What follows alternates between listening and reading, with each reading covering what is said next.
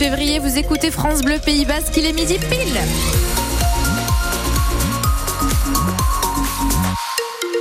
À midi pile, le journal avec Morgane Auclair refait Guardian Morgane. Guardian Ainoa, bonjour à tous. Côté ciel, ça se calme un petit peu, c'est bien tombé ce matin. hein. Ah oui, c'est vrai qu'on a eu de belles averses de grêle, en tout cas sur l'agglomération bayonnaise. Les averses qui devraient continuer tout au long de l'après-midi, c'est ce que nous dit Météo France. Le tout accompagné de vent d'ouest à 65 km heure et jusqu'à 11 degrés au meilleur de la journée. Et prudence donc sur la route, car après le fort épisode de grêle à Bayonne il y a environ deux heures, eh bien les chaussées sont totalement recouvertes de blanc de Villefranche à Bayonne. De nombreux embouteillages signalés sur l'A63, l'A64, sur les principaux axes bayonnais.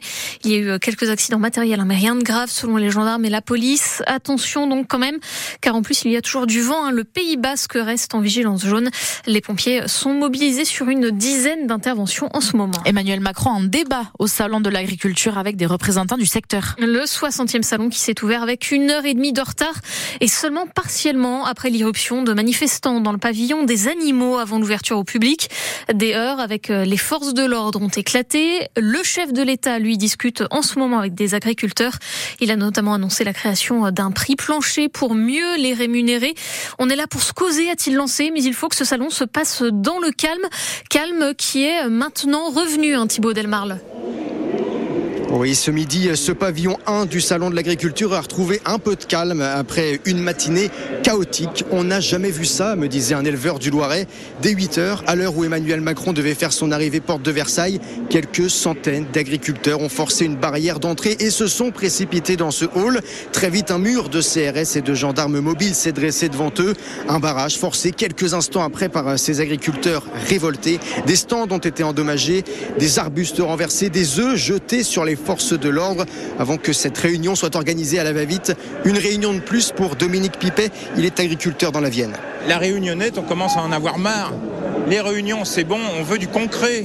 On veut du concret. On est bien conscient qu'on va pas repartir chacun avec un chèque. On veut que nos produits soient payés leur prix. Tout le monde est au bout du truc.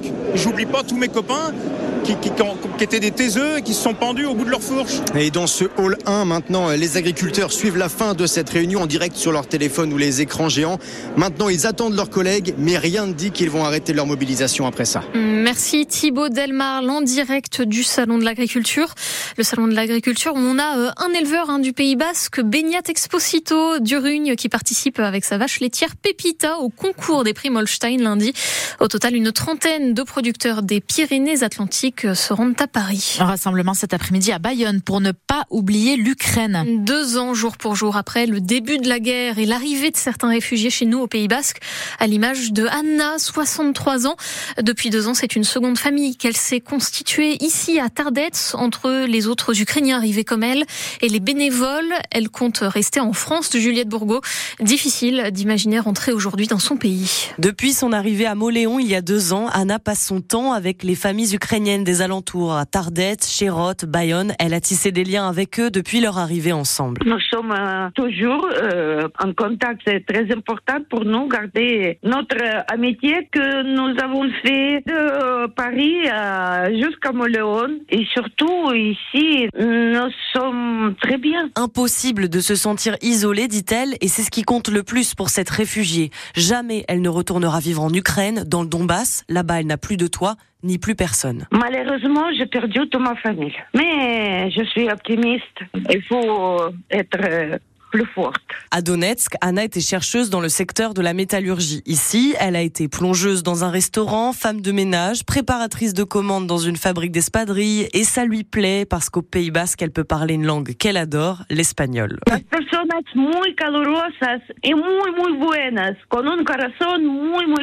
Vous avez trouvé que les personnes ici en France étaient très chaleureuses avec un très grand cœur. Oui. C'est ça? Je me sens vraiment heureuse.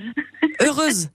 Oui, tranquille. Elle aime que quand elle lève les yeux au ciel, elle voit un ciel dégagé, sans avion qui passe pour les bombarder. Et un rassemblement est donc prévu à 15h, place de la Liberté devant la mairie de Bayonne, pour déployer un vaste drapeau ukrainien de 20 mètres.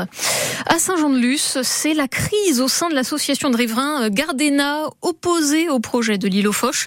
Ambiance houleuse hier en assemblée générale autour d'un accord secret entre la la direction de l'association et le promoteur en charge des travaux. Elle a accepté d'arrêter les recours en justice en échange de places de parking et de dédommagements financiers. Sauf que de nombreux membres de Gardena n'étaient même pas au courant. Affaire à retrouver sur notre site internet. L'aviron bayonnais en quête d'une première victoire à l'extérieur cette saison. Déplacement à Montpellier pour la 16e journée de top 14 pour les ciels et blancs qui sont aujourd'hui 10e. Ils peuvent faire un grand pas vers le maintien en battant le MHR 13e et barragiste. Mais attention, hein, car les Montpelliérains, ils ont enchaîné trois victoires à domicile, une autre bonifiée sur le terrain du Racing 92 la semaine dernière. C'est donc un adversaire au visage bien différent du match aller remporté 34 à 19 par les Bayonnais. Pas vraiment un visage de relécable, reconnaît le coach bayonnais Grégory Pata. C'est une fois avant-dernier maintenant. Quand on observe leur effectif, euh, on sait que c'est une équipe qui vaut peut-être mieux que ça. Elle a changé de style de jeu. On voit aujourd'hui les bienfaits de l'arrivée de, leur nouveau staff. Ils ont un jeu axé plus sur la possession et le déplacement du ballon. Maintenant, euh, ils restent 13e. C'est toujours euh, dans une zone dangereuse.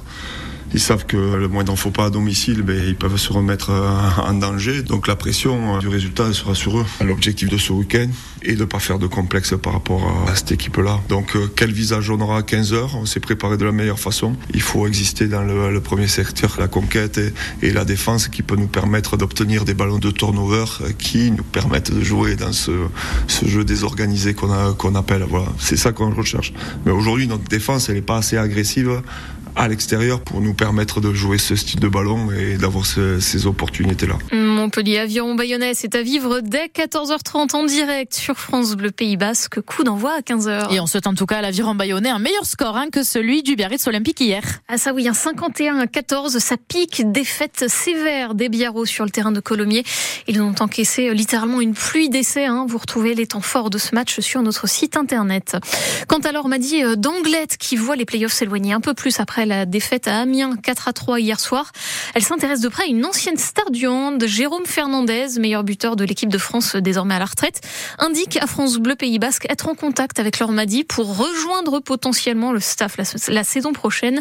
Ce que ne confirme pas hein, le club. Interview de Jérôme Fernandez à retrouver sur notre site internet et l'appli ici.